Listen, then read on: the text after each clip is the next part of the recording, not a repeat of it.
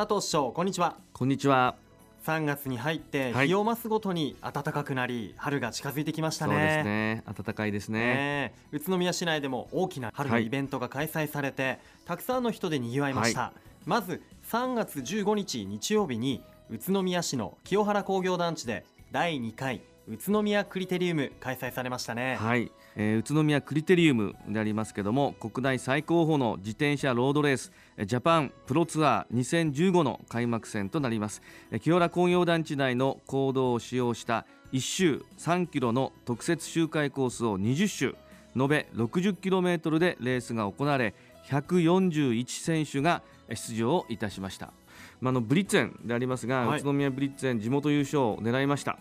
えー、安倍選手が8周目に4周ごとのトップに与えられるスプリント賞を獲得いたしましたが、まあ、しかしレースの中身なんですけどもたびたび落車が起きてしまいまして波乱の展開となりました、えー、宇都宮ブリッツェンですけども残り1周で起きた落車に主力選手の多くが巻き込まれてしまいまして増田選手の7位が最高だったんですね。ね本当最後の方でねそうですね。落車が続いてしまってね。あの落車は怖いですね。ドキッとしましてね。でも選手は落車の経験はあるんで、えー、皆さんうまくね怪我をしないで。本当、ね、あれで怪我をしないのが不思議ですよね、ね、やっぱりプロですね。まあ、あのまた肌寒い日にもかかわるですね昨年を約4000人上回る約1万1000人の観客の皆さんが訪れていただきました、はいまあ、のブリッツェンですけども宇都宇都宮ブリッツェンとして昨年2期ぶりに日本一を奪還いたしました、うん、あの今シーズンもメンバーを入れ替えることなく、えー、日本一連覇に、まあ、挑戦するということで、えー、監督はじめ皆さん張り切っていましたのでぜひ、えー、皆様方も応援をしていただきたいと思います。はい。宇都宮ブリッツェンの今シーズンの活躍、期待したいですよね、はい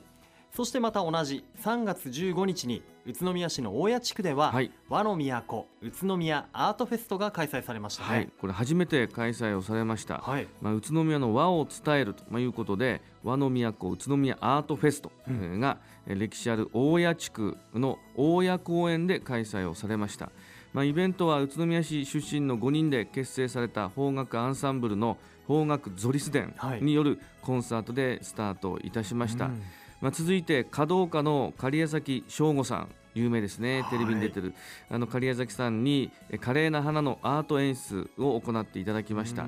えー、これはあのステージ上にあらかじめ設けられた蓮葉と桜そして竹などで構成したオブジェに赤紫と赤の蘭50本を生けて、はい、春爛漫な様子を表現をしていただきましたけどもまあよく喋りますね そうだったんです、ね、休憩時間は、うん、あのほとんどなくなってしまう。そして司会者の方ちゃんといたんですよステージに、はい、ほとんど司会者の方の出番なし。ずっと喋りっぱなしで仕切っておられましたけども、えー、本当にいい人で、えー、えー、休憩時間わずかな時間でしたけども、はい、お話しすることができたんですが、うん、本当宇都宮に何度も来ていただいたことがあってそしてこの宇都宮のこの企画を聞いた時に、はい、宇都宮のために汗をかこうと。真剣に考えて、うん、そしてその中で合間でしたけども宇都宮が発展するためにはこんなこともあんなこともってねお話をしていただいたんですよ。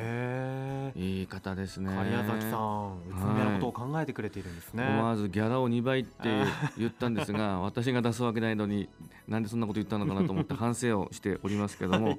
で最後にですね津軽三味線の吉田兄弟有名ですよねこの方もね、はい、2人ので兄弟ですけども、えスペシャルコンサートが行われました、ええ、まあ、約1500人の観客の方々和の魅力を堪能していただいたんではないかなと思います。はい。本当あの会場に行ったという方僕もお話聞いたんですが大谷の景観に本当宇都宮の和、うん、あと方角とあとは華道が見事に本当融合されていて、はいね、大変満足していた様子でしたね、はい、大家もですね、まあ、去年、一昨年そして去年と比較しても去年は観光客が多かったんですよ。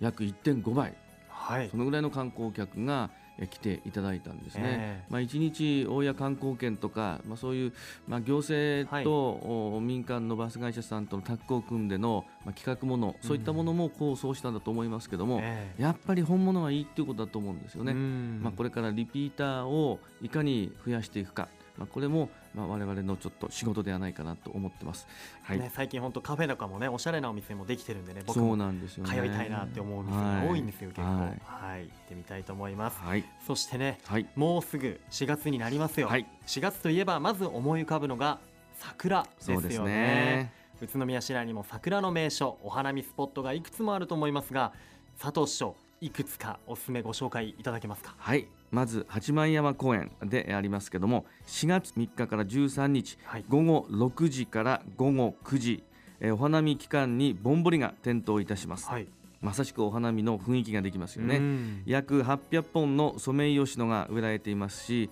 約500個のぼんぼりがえー点灯して夜桜が綺麗にえー見えると思います。うん。またあの宇都宮タワーですが、はい。営業時間を午後8時まで延長して皆さんに楽しんでいただきたいと思います。はい。またもう一つですね古賀市の格子桜祭りがまた今年も開催をされます、はい。4月の4日と5日、えー午前10時から午後8時まで城山日小学校で開催をおいたします。昼はお囃子や琴の演奏夜はライトアップを実施しますがたくさんの人で賑わうんですね。うん。子どもたちもえー参加をして、はい。また小学校の子どもたち先生 PTA 地元の方々、みんなが一体となってこのお祭りをするんですけども、はい。まあ、いろんなえー食べ物のブース野菜とかの販売ブースさまざ、まなものが出ますので、うん。まあ、すごいえー人手で楽しいねえ。1日2日を過ごすことができますので、はい。ぜひえーご、えー皆さんも足を運んでいただきたいと思います。はい。まあ、格子桜の由来なんですけども、え寒い冬に病気の父をお持つ親孝行の息子がはい。父親に花桜の花を見せてあげたいと、うん。まあ、神様にお願いをしたら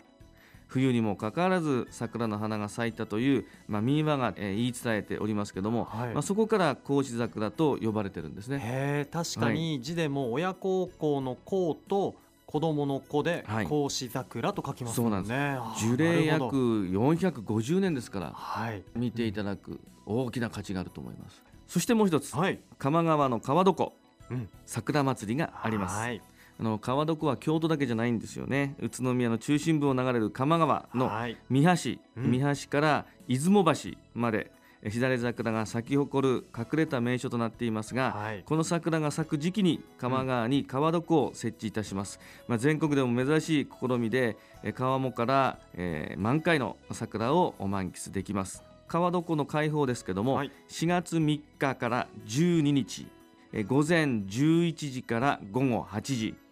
ぼんぼりの点灯は4月3日から12日同じ期間ですが午後6時から午後8時となっています。いやー本当宇都宮各所でいろいろな桜が楽しめそうですよね。そうですね。ええ素敵なしだれ桜をはい。こう真下からね、川床からも眺めたいななんて今ねね。聞いてて思いましたね、はい。ついお酒を飲みすぎてしまいそうですね僕は、ねええ失敗しないようにしたいと思います、皆さんで失敗しないようにしましょう。はい。お花見シーズンが待ち遠しいですね。そうですね。皆さんぜひお出かけください。はい。佐藤師匠ありがとうございました。ありがとうございました